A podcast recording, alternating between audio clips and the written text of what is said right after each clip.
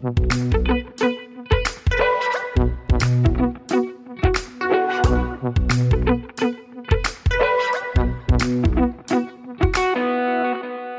und herzlich willkommen zur Pilotfolge unseres Wissenschaftspodcasts Praktisch Theoretisch. Mein Name ist Stefan Fasold und neben mir sitzt meine Kollegin Rebecca Moltmann. Hallo zusammen und hallo Stefan. Wir sitzen beide derzeit in der Uni Bielefeld und bevor wir verkünden, worum es in diesem Podcast gehen soll, möchten wir uns erst einmal kurz selbst vorstellen. Dann fange ich einfach mal an. Ich bin Literaturwissenschaftlerin, ich schreibe meine Doktorarbeit und arbeite an der Universität Bielefeld als Wissenschaftskommunikatorin in einem geisteswissenschaftlichen Forschungsprojekt. Und was ist eine Wissenschaftskommunikatorin? Ich sitze eigentlich an der Schnittstelle von Wissenschaft und Öffentlichkeit und in dem Projekt versuche ich eben vor allem die Forschungsthemen der Wissenschaftlerinnen und Wissenschaftler an die Öffentlichkeit, die es natürlich nicht gibt, in dem Sinne zu vermitteln und eben auf unterschiedlicher Art und Weise. Also wir haben schon ein großes Ausstellungsprojekt gemacht, wir haben einen Blog, wir haben einen YouTube-Kanal, solche Sachen. Ja, vielen Dank, Rebecca. Will ich mal sehen, ob ich das auch so gut hinbekomme mit der Vorstellung. Mein Name ist Stefan und ich habe hier in Bielefeld erst Mathe und dann Geschichte studiert und promoviere inzwischen zur Geschichte der Auktion, also zu einem geschichtswissenschaftlichen Thema. Letztens haben Rebecca und ich uns unterhalten und festgestellt, dass wir beide Lust auf ein Podcast-Projekt haben. Und ich bin als Kommunikatorin eben sowieso immer sehr daran interessiert, wie man eigentlich Forschung gut vermitteln kann. Was gibt es für Formate? Was gibt es da für Möglichkeiten, das vielleicht mal ein bisschen anders zu machen? Und Podcasts sind ja gerade auch einfach so ein Ding. Und ich glaube, das ist auch eine super Möglichkeit für Wissenschaftskommunikation, weil man eben auch Zeit hat, mal seine Forschungsthemen ein bisschen auszuerzählen und nicht nur mal schnell in einem drei Minuten Elevator Pitch zu erzählen. Was sind eigentlich die drei Thesen, die ich in meiner Arbeit behandle? Das fand ich auch interessant, denn es gibt ja tausend Themen und Fragen, die aus wissenschaftlicher Sicht spannend zu untersuchen sind. Wie zum Beispiel, wie funktioniert die Partnersuche bei Tieren oder warum sind Superheldenfilme eigentlich so beliebt? Deswegen haben wir angefangen nachzudenken, in welchem Bereich wir uns in diesem Podcast spezialisieren sollten. Denn wir beide kommen aus der Geisteswissenschaft, aber eigentlich wollten wir uns auch nicht festlegen auf eine Disziplin.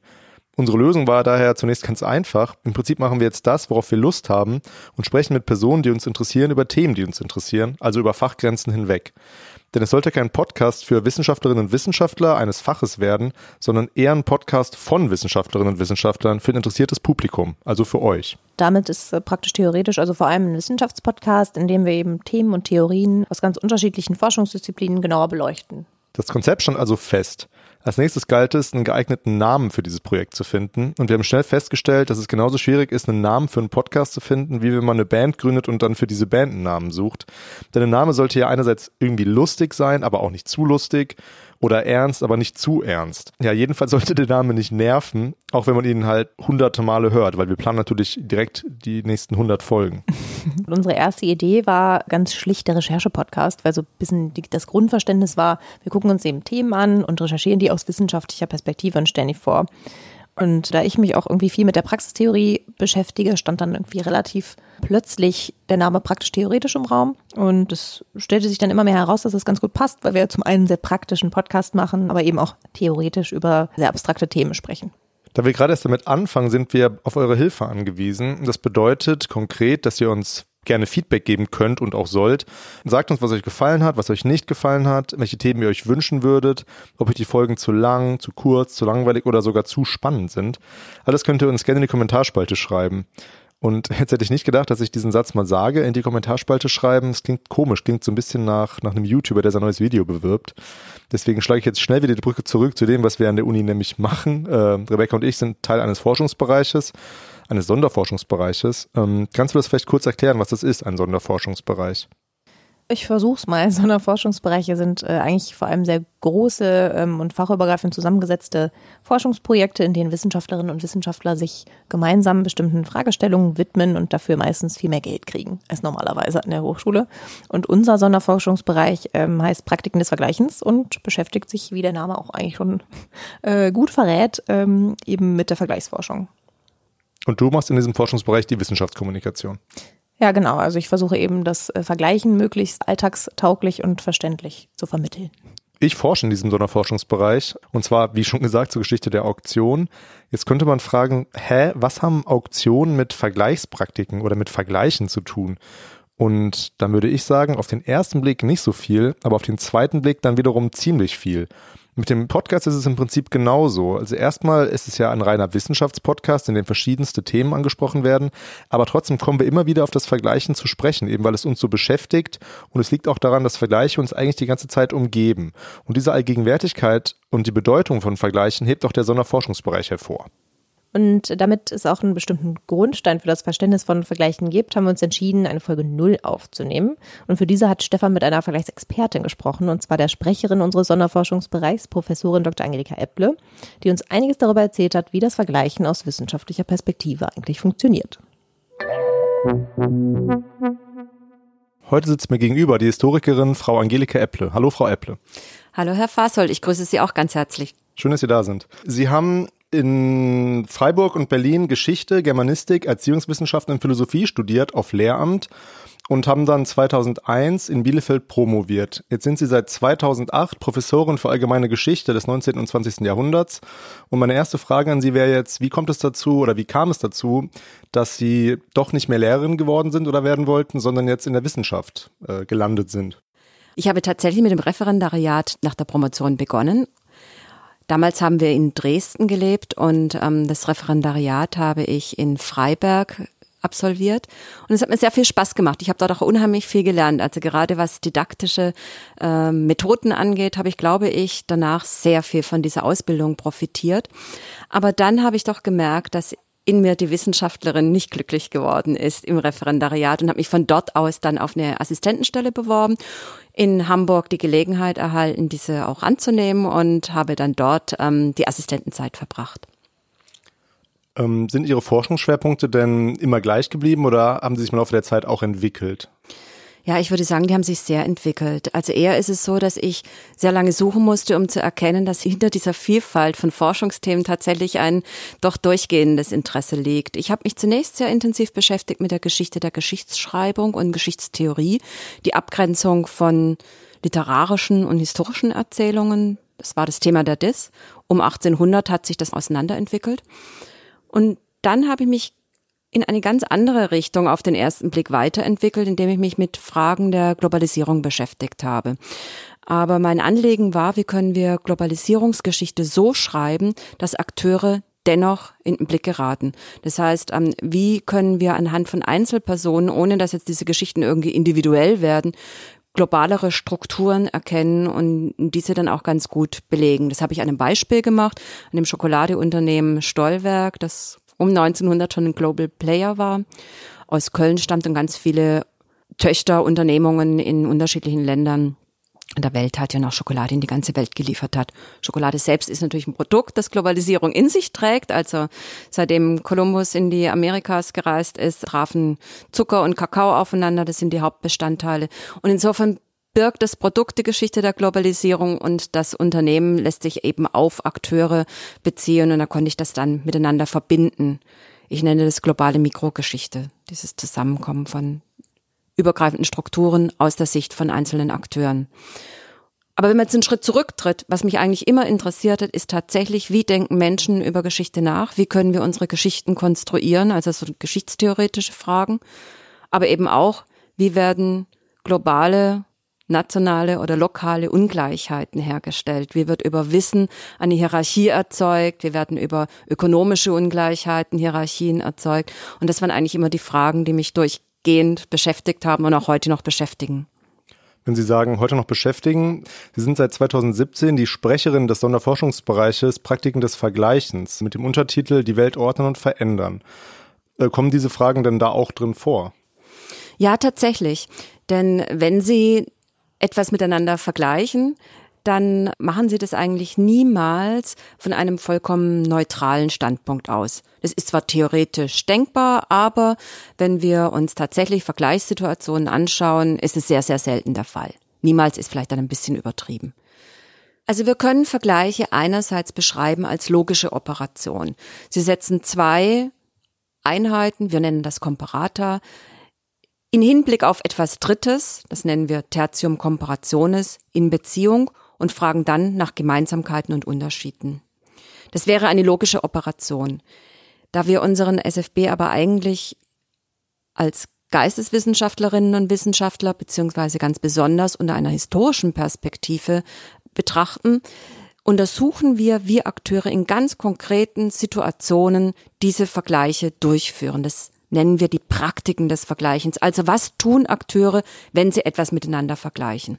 Und dann wird es eben sehr schnell sichtbar, dass sie meist eine Intention damit vergleichen, dass sie etwas miteinander in Beziehung setzen. Das heißt, sie stellen eine Beziehung zwischen zwei Einheiten her, die meist mit einem Anliegen verbunden ist, so dass es nicht um eine neutrale Operation geht, wie es die logische Operation vielleicht zu implizieren scheint. Man muss es aber jetzt mal wirklich an konkreten Beispielen verdeutlichen. Ganz klassisch ist ein Vergleich, das geht schon auf die Antike und die Griechen zurück, zwischen Barbaren und zum Beispiel Griechen oder später dann zwischen Barbaren und Zivilisierten. Da lässt sich schnell klar machen, eine solche Sprache und eine solche Ausdrucksweise wird offensichtlich nicht von den Barbaren angewandt. Die würden nämlich andere Vergleichseinheiten verwenden, sondern es ist offensichtlich etwas von Personen, die sich für die Zivilisierten halten, die dann einen solchen Vergleich anstellen. Und das ist eigentlich ein ganz schönes Beispiel dafür, dass über das Vergleichen bestimmte Strukturen, Ordnungen hergestellt werden, die häufig hierarchisch sind. Und hier sind wir wieder bei der Hierarchie, bei dem Erzeugen von Asymmetrien, bei dem Erzeugen von Ungleichheiten, wofür sich das Vergleichen ganz besonders eignet. Also Sie als Historikerin untersuchen quasi, wie Menschen in, innerhalb der Geschichte äh, verglichen haben. Und das machen Sie anhand dieser Operation, diesem, diesem Dreischritt, nämlich dem, diesen beiden Komparata, also zwei Sachen, die verglichen werden, anhand eines Tertiums der Vergleichshinsicht. Ähm, das ist ja was anderes, als wenn man jetzt über die Methode vergleichen spricht, äh, aus wissenschaftlicher Sicht. Das stimmt, oder? Genau, das ist sehr richtig beschrieben. Es ist was anderes, ähm, wenn wir über die Methode sprechen, da können wir uns überlegen, wie wird denn besser verglichen? Was sind so die Fallstricke, wenn wir Dinge miteinander vergleichen? Aber wir in unserem Sonderforschungsbereich, wir untersuchen, wie Akteure verglichen haben, also wie sie das in der Vergangenheit getan haben. Und ganz häufig wird ja überhaupt nicht über die Methode nachgedacht, wenn miteinander verglichen wird. Das Vergleichen ist so alltäglich. Wir machen es als Menschen permanent, dass wir Dinge miteinander in Beziehung setzen, so dass wir es auf Ähnlichkeiten und Differenzen befragen, dass wir eben gerade häufig nicht darüber nachdenken, wie wir es tun. Es ist etwas, was wir automatisch durchführen, was wir auch erlernen, was wir übernehmen von anderen. Bestimmte Vergleiche sind in Gesellschaften einfach da. Es gibt bestimmte Sprichwörter, damit fängt es an, aber es gibt auch ganz konkrete Vergleiche. Denken Sie zum Beispiel an das Bruttosozialprodukt. Das ähm, haben wir ähm, seit vielen Jahren gesellschaftlich eingeübt, wie das funktioniert. Und es sind dann festgeformte Vergleiche, die wir dann nur noch übernehmen. Oder wie besseres Beispiel sind Vergleiche im Sport, wenn ähm, Wettbewerbe stattfinden oder Vergleiche in der Konkurrenz oder eben auch, wenn sie verschiedene Kulturen miteinander vergleichen, Menschen, die aus unterschiedlichen Kulturen kommen, auf ihre ähm, Hintergründe, ihre Herkünfte befragen. Überall wird ständig verglichen. Mhm, und dass die, dass diese Vergleiche irgendwie ja auch einen, einen Sinn verfolgen, wird daran ja auch klar, wenn man zum Beispiel diese Rankings, die Sie erwähnt haben, ähm, ja, wenn man die sich anguckt, wird einem ja klar, dass da auch sowas wie Objektivität vorgegeben werden soll. Und das ist ja nicht unbedingt gegeben. Also das ist eben das Interessante, was uns an den Vergleichen so interessiert, dass es offensichtlich eine sehr gute Art und Weise ist, etwas zu erzeugen, das wir Wahrheitseffekt nennen. Also wenn Sie zwei Dinge oder zwei Einheiten allgemeiner gesagt miteinander in Beziehung setzen und die vergleichen, dann erwecken sie den Eindruck, wie wenn es jetzt an diesen Einheiten läge, dass sie zu dem und dem Schluss kommen. Für das Erzeugen von Wahrheitseffekten gibt es sehr viele sehr einschlägige Beispiele. Ein Beispiel ist, wie in Gesellschaften Männer und Frauen miteinander verglichen werden. Das wird in unterschiedlichen Gesellschaften ganz unterschiedlich durchgeführt. Aber man kann zum Beispiel überlegen, ob man Männer und Frauen unterschiedlichen Gesellschaften anhand der Geburtenrate miteinander vergleichen kann. So könnte man sagen, dass es in einem Land der Geschichte, wenn es sich um ein europäisches Land handelt, früher eine Geburtenrate pro Frau von acht Kindern gab im Durchschnitt. Heutzutage liegt in Deutschland die Geburtenrate, ich glaube, ungefähr bei 1,4 Kindern pro Frau. Nun kann man daraus so scheint es, über Vergleiche einen Rückschluss darauf ziehen, wie sich die Situation von Frauen innerhalb der Geschichte verändert hat.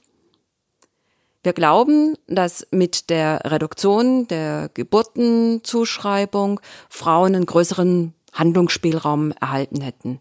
Könnte auch sagen, ja gut, ähm, es hat vielleicht auch mit gesundheitlichen Standards zu tun, mit vielen anderen Dingen, die damit verbunden werden können. Jetzt scheint es insbesondere darüber, dass es jetzt mit Zahlen verbunden ist, etwas zu sein, was eine objektive Aussagekraft hat. Wenn wir also Gesellschaften miteinander in Beziehung setzen, in denen die Geburtenrate heute noch hoch ist, dann assoziieren wir damit sofort einen weniger entwickelten Status und einen geringeren Freiraum für das Handeln von Frauen. Und gerade über diese Zahlen wird sehr häufig eine objektive Vergleichbarkeit hergestellt. Dass das aber überhaupt nicht der Fall sein muss, dass die Geburtenrate gar nichts über den sozialen Status oder den Entwicklungsstand von Frauen sagen muss, sehen wir daran, dass es ja heute in der deutschen Gesellschaft den Trend gibt, dass gerade in sehr wohlhabenden Familien die Frauen wieder mehr Kinder bekommen. Das heißt, die Assoziation von mehreren Kindern mit einem gewissen sozialen Status ist gar nicht so einfach, wie es die Zahlen auf den ersten Blick zu implizieren scheinen. Und genau das macht die Untersuchung von Vergleichen so spannend, dass wir dann hinterfragen können, was wird denn eigentlich für ein Wahrheitseffekt mit den Vergleichen verbunden und wie ist der dann in Wirklichkeit eben doch kulturell und historisch wandelbar und von bestimmten Situationen abhängig. Sie haben jetzt öfter schon gesagt, dass, dass Sie, also dass wir in dem SFB forschen und nicht nur Sie alleine natürlich. Ähm, was können Sie uns denn über die Zusammensetzung sagen? Also welche Forscherinnen und Forscher aus welchen Disziplinen sind da noch dran beteiligt? Sie haben jetzt schon gesagt, es gibt einen historischen Schwerpunkt, aber das ist ja sicherlich nicht alles. Ja, da haben Sie völlig recht. Also der historische Schwerpunkt zeigt sich eigentlich vor allem mit unserer Leitfrage, die wir versuchen zu beantworten. Da geht es tatsächlich um den historischen Wandel, sowohl von Vergleichspraktiken als auch überhaupt von Veränderungen innerhalb von Gesellschaften. Und diesen historischen Wandel untersuchen wir aber von ganz unterschiedlichen Perspektiven ausgehen. Es arbeiten nämlich Disziplinen zusammen, die nicht automatisch immer einen historischen Schwerpunkt haben. Also neben der Geschichtswissenschaft, die das freilich hat, arbeitet die Literaturwissenschaft mit, und zwar die Literaturwissenschaft sowohl als Romanistik, als Anglistik, als Germanistik. Dann haben wir Politikwissenschaftler und Wissenschaftlerinnen. Wir arbeiten mit Soziologen und Soziologinnen zusammen, mit Rechtswissenschaften und insbesondere noch mit der Kunst- und Bildgeschichte. Also wir haben wirklich sehr viele unterschiedliche Disziplinen, die hier zusammen an einer historischen Fragestellung arbeiten.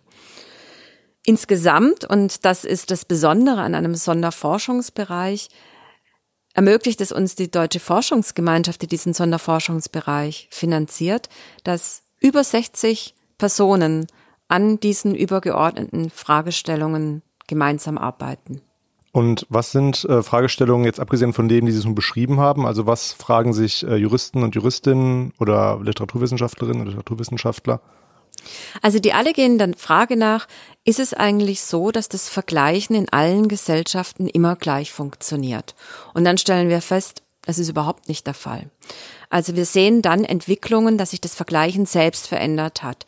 Insbesondere in vormodernen Gesellschaften können wir zeigen, dass das Vergleichen sehr häufig mit einer Nebeneinanderstellung einhergeht. Es werden zwar dann auch Hierarchien erzeugt, aber ähm, es werden auch häufig Vergleiche einfach nebeneinander gestellt. Ich gebe mal ein Beispiel. Also wir haben ähm, Städte, die miteinander verglichen werden und die werden dann in Hinblick auf die Größe, auf die Einwohnerzahl, auf die ähm, Gebäude, die es dort gibt, auf die Straßenanlagen, auf die Märkte und so weiter verglichen. Aber es wird gar nicht mal unbedingt gesagt, dass ähm, die eine Stadt die Stadt ist, in der man ähm, vielleicht mit äh, größerer Freude wohnt als die andere Stadt. Das heißt, sie werden in keine Hierarchie gesetzt. Und wenn man jetzt sich überlegt, okay, wie kommt es eigentlich, dass die in die Hierarchie gesetzt werden können, dann stellt man fest, um das zu schaffen, um also eine Hierarchie von Städten, die in, zunächst auf, in Hinblick auf ganz unterschiedliche Kriterien verglichen werden, da müssen sie einen erneuten Vergleich vollführen und diese Vergleichshinsichten in eine Hierarchie bringen. Und das nennen wir Vergleichen zweiter Ordnung. Und das Vergleichen zweiter Ordnung ist etwas, was typischerweise im 19. Jahrhundert immer stärker in den Vordergrund tritt. Und wir fragen uns dann, warum ist es so? Wie kommt es eigentlich, dass es zu dieser Verschiebung in der Art und Weise, wie Gesellschaften und Akteure innerhalb dieser Gesellschaften vergleichen kommt? Mhm. Also alle Disziplinen arbeiten quasi an einem übergeordneten Ziel. Und wenn man sich die Vergleiche so genau anguckt, lässt sich das dann, oder kann man dann sagen, es lässt sich immer wieder auf die gleichen Aspekte zurückführen. Also dass Vergleiche immer was mit Hierarchien und mit dem, mit dem Hinterfragen von Wahrheiten und Wahrheitsgehalt zu tun hat. Oder gibt es da, ja, also was wären denn zum Beispiel erste Ergebnisse? Also tatsächlich ist es so, dass es einerseits diese übergeordnete Fragestellungen gibt und andererseits die Disziplinen auch ganz spezifische Fragen stellen, die ganz besonders für ihre eigenen Disziplinen sind. Und wenn Sie literarische Vergleiche anschauen, dann funktionieren die schon ziemlich anders, wie wenn Sie jetzt in der Politikwissenschaft zum Beispiel Streitkräfte miteinander vergleichen. Warum funktionieren die anders? In der Literatur ist es so faszinierend, dass die Vergleiche die Hinsichten, auf die hin etwas verglichen wird, sie erstmal noch sehr viel komplexer machen können. Es wird oft im Wagen gehalten. Sie können sehen, dass zwei Figuren vielleicht miteinander in Beziehung gestellt werden, dass da auf Ähnlichkeiten abgehoben wird und daraus ergeben sich dann schon Differenzen. Aber häufig ist es eben so, dass der Leser oder die Leserin herausfinden muss, im Hinblick auf was die sich unterscheiden oder ähnlich sind. Das heißt, das, was wir Tertium Comparationis nennen, wird häufig nur implizit genannt, gar nicht richtig ausgesprochen. Das ist in gesellschaftlichen Vergleichen oder auch in den Vergleichen, die sich Politikwissenschaftlerinnen und Wissenschaftler anschauen, meist, natürlich auch nicht immer, aber meist sehr viel expliziter. Da ist es sehr viel eindeutiger, in Hinblick auf was verglichen wird. Aber spannend ist es ja, wenn wir gerade Streitkräftevergleiche anschauen, dass es ja unendlich schwierig ist, überhaupt etwas zu finden, was eine Vergleichbarkeit herstellt. Also Sie können ja ganz schwer vergleichen, wenn Armeen unterschiedliche Waffenarsenale haben, ob jetzt die eine Armee besser ausgerüstet ist als die andere. Das heißt, es ist ein ganz komplexes Verfahren, wie dann zum Beispiel Streitkräfte überhaupt erstmal vergleichbar gemacht werden. Und das ist bereits ein erstes Ergebnis, das wir ähm, benennen können, dass für uns das Erzeugen von Vergleichen, also die Herstellung von Vergleichbarkeit ein Schwerpunkt geworden ist. Das interessiert uns in der Zwischenzeit ganz besonders. Ein weiteres Ergebnis ist, dass wir erkennen, dass die Vergleiche, die durch Wiederholungen, durch Veröffentlichungen, durch Einübungen in Gesellschaften sich durchsetzen können, dass sie eine, was wir sagen, produktive Kraft haben.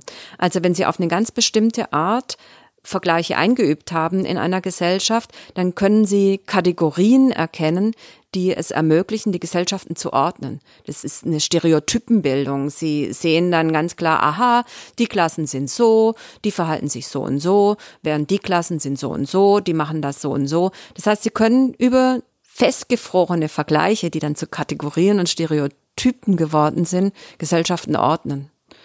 Und was wir auch bemerkt haben, ist, dass sie, wenn sie dann nach neuen Ordnungen suchen, wenn sie also merken, naja, so wie die Ordnung jetzt ist, passt nicht mehr so ganz. Ein klassisches Beispiel ist Linné, der hat es geschafft, die ähm, ganze Botanik und Tierwelt zu ordnen und nach klaren Systemen zu kategorisieren.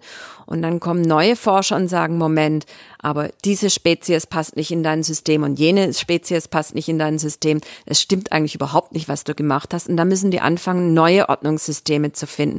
Und dann fangen sie wieder an zu vergleichen. Und daraus entwickeln sich dann neue Kategorisierungen. Und in dieser Zeit schaffen es die Vergleiche, die Welt, die eben zuerst geordnet schien, wieder als ungeordnet erscheinen zu lassen. Damit dynamisieren sie die ganze Entwicklung. Und es gilt eben nicht nur jetzt hier so bei ähm, ähm, botanischen oder biologischen Kategorisierungen, sondern es gilt auch bei gesellschaftlichen Ordnungsmustern, die dann auch wieder dynamisiert werden können. Ich finde das ganz spannend. Also desto länger wir reden, desto mehr merkt man ja als Zuhörerinnen und Zuhörer vielleicht auch, dass Vergleiche scheinbar ja überall sind und eine sehr große Rolle in unser aller Leben spielen, auch heute noch, nicht nur in der Geschichte. Und wenn ich daran denke, oder sehr spannend, was Sie gesagt haben, ist auch, dass Vergleiche ja quasi irgendwann in Fleisch und Blut übergehen. Also dass sie sehr intuitiv werden und man gar nicht mehr einem wirklich klar ist, nach welcher Hinsicht. Also das, was Sie am Anfang Tertium genannt haben, nach, woran wir eigentlich die Vergleiche festmachen. Und wenn ich dran denke, was ich alles vergleiche oder was viele andere sicherlich auch vergleichen, wenn man im Urlaub ist und man ist erst im Rom und dann nächstes Jahr in Paris, dann wird man diese beiden Städte vielleicht auch vergleichen und sagen, ja, letztes Jahr, da war es irgendwie das und das anders. Aber desto mehr man sich damit beschäftigt, desto absurder wird es ja eigentlich auch, so zwei verschiedene Städte miteinander zu vergleichen. Also ich hoffe, ich habe das jetzt irgendwie ganz gut umfasst, um was es da eigentlich auch geht in diesem Forschungsbereich. Ja, Sie haben das ganz wunderbar beschrieben, weil genau dieses in Fleisch und Blut übergehen, das ist für uns so ein wichtiger Punkt, weil Sie dann eben gar nicht mehr darüber nachdenken, dass Sie eigentlich vergleichen und diese Vergleiche immer replizieren. Zwar verändern sie sich auch so ein ganz klein wenig, weil wenn Sie jetzt ähm, in Ihrem nächsten Urlaub vielleicht auch noch nach Barcelona reisen, dann wird sich dieser Vergleich nochmal verändern und Sie werden dann erkennen, ja, Moment, ähm, die gleichen sich vielleicht jetzt in Hinblick auf ähm, die öffentlichen Nahverkehrsmittel, wobei sie in Barcelona vielleicht besser funktionieren als in Rom oder Paris. Sie merken, ich ähm, fantasiere jetzt frei. Aber Sie merken auch, dass es insofern absurd wird, weil die Vergleichsmöglichkeiten ja unendlich sind. Also Sie könnten die Bevölkerungsgruppen vergleichen, sie könnten die Gebäude vergleichen, sie könnten die Nahrungsmittel vergleichen und sie könnten immer neue Vergleiche immer weiterentwickeln und auch verfeinern und vervielfältigen, so dass es am Schluss ganz schön schwierig wird dann zu sagen, worin besteht eigentlich ein Städtevergleich? Worum besteht die Gemeinsamkeit und der Unterschied zwischen diesen Städten? Also das lässt sich irgendwann ja gar nicht mehr feststellen oder eben genau daran feststellen. Also Vergleiche werden irgendwann ja sehr willkürlich scheinbar. Und also eine Frage, die jetzt, die einem sofort dann ja auch in den Sinn kommt, ist, warum machen Menschen das denn? Also warum bin ich dazu geneigt, alles, was ich esse in, in Restaurants oder in, wo ich in Städten mich rumtreibe, warum will ich das immer vergleichen? Ja, das ist eine super Frage. Warum nehmen die Vergleiche zu und warum glauben wir auch, dass ähm, immer mehr miteinander verglichen wird? Auch dazu entwickeln wir im Sonderforschungsbereich erste Thesen. Eine der Thesen ist, dass in dem Moment, in dem die Ordnung der Welt in säkularen oder säkularisierten Gesellschaften nicht mehr als etwas göttlich gegebenes, festgelegtes erscheint, müssen ja Menschen in die Lage versetzt werden, dennoch eine gewisse Struktur und Ordnung zu erkennen. Und hierfür scheinen Vergleiche ein ganz besonders geeignetes Mittel zu sein. Aber gleichzeitig ist es eben genauso, wie Sie sagen, dass das Vergleichen eine einerseits ordnende Wirkung hat, aber gleichzeitig dazu neigt und uns dazu verführt, immer neue Hinsichten zu entwickeln, auf die hin wir etwas vergleichen können. Das heißt, es beschleunigt sich gleichzeitig auch immer weiter. Ich würde da ganz gerne ein Beispiel geben, also aus meinem eigenen Forschungsprojekt, das sich mit den Vergleichen von unterschiedlichen Rassen in der Karibik im langen 19. Jahrhundert beschäftigt. Da sehen wir das am Anfang des 19. Jahrhunderts um 1800, da gab es eine Revolution in, auf Haiti, in der sich zum ersten Mal die Sklaven erhoben haben und es geschafft haben, eine neue gesellschaftliche Ordnung zu erstellen, die dann Anfang des 19. Jahrhunderts in eine Republik mündete. In der Nachbarinsel Kuba ähm, gab es aber noch Sklavenhandel. Kuba ist die Insel, in der es am längsten den Sklavenhandel gab. Am Anfang des 19. Jahrhunderts finden die Vergleiche zwischen den unterschiedlichen Menschen mit unterschiedlicher Hautfarbe ähm, entlang sehr vieler Hinsichten statt. Zum Beispiel spielt das Klima eine sehr große Rolle. Menschen verändern sich innerhalb klimatischer Bedingungen, so die damalige Auffassung. Sie unterscheiden sich nach ihrer Herkunft. Sie sind unterschiedlich in Bezug auf ihre Religion. Sie ähm, bilden sich aus nach ihrer Gemeinschaft. Bei den Sklaven war das sehr häufig, dass sich die Gemeinschaft als so eine Art Notgemeinschaft auf den Sklavenschiffen, in denen sie gehandelt und verkauft wurden, herausgebildet hat. Und danach waren das aber Vergleichselemente, nach denen Menschen unterschiedlicher Herkunft und eben unterschiedlicher Gemeinschaften verglichen wurden. Am Ende des 19. Jahrhunderts sehen wir zumindest auf Kuba, dass diese Vielschichtigkeit eng geführt wurde. Dass obwohl diese Menschen dort extrem unterschiedliche Hautfarben hatten. Es gab solche, die ähm, aus Afrika stammten mit einer sehr dunklen Haut, die aber sich mit ähm, Menschen mit hellerer Haut vermischt haben. Und insofern gab es ganz viele unterschiedliche Schattierungen von äh, hellen und dunklen Hautfarben. Es gab auch sehr viele chinesische Einwanderer. Also es war ein ganz buntes Gemisch. Aber am Ende des Jahrhunderts sehen wir plötzlich, dass es eine Einteilung gibt in Menschen, die farbige Menschen genannt werden und in Menschen, die weiße Menschen genannt werden. Also wenn man die Vielfalt der Farben anschauen würde, ist es eigentlich ein bisschen eine absurde Einteilung, aber es ist eine Reduktion von Komplexität, das über das Vergleichen hergestellt wurde. Es hat dann zu einer Dichotomisierung geführt und 1912 gab es ein Massaker von weißen an schwarzen Menschen. Das heißt, es wurde wirklich auf eine Hauptunterscheidung hin reduziert und die Vielfalt von Vergleichen ist dahinter ganz stark zurückgetreten. Und da sieht man, dass es also eine Entwicklung geben kann von einer Komplexität des Vergleichens in ganz unterschiedliche Hinsichten ähm, hin zu einer dichotomischen, rassistisch aufgeladenen Unterscheidung von schwarzen und weißen Menschen. Das kann eine Entwicklung des Vergleichens sein.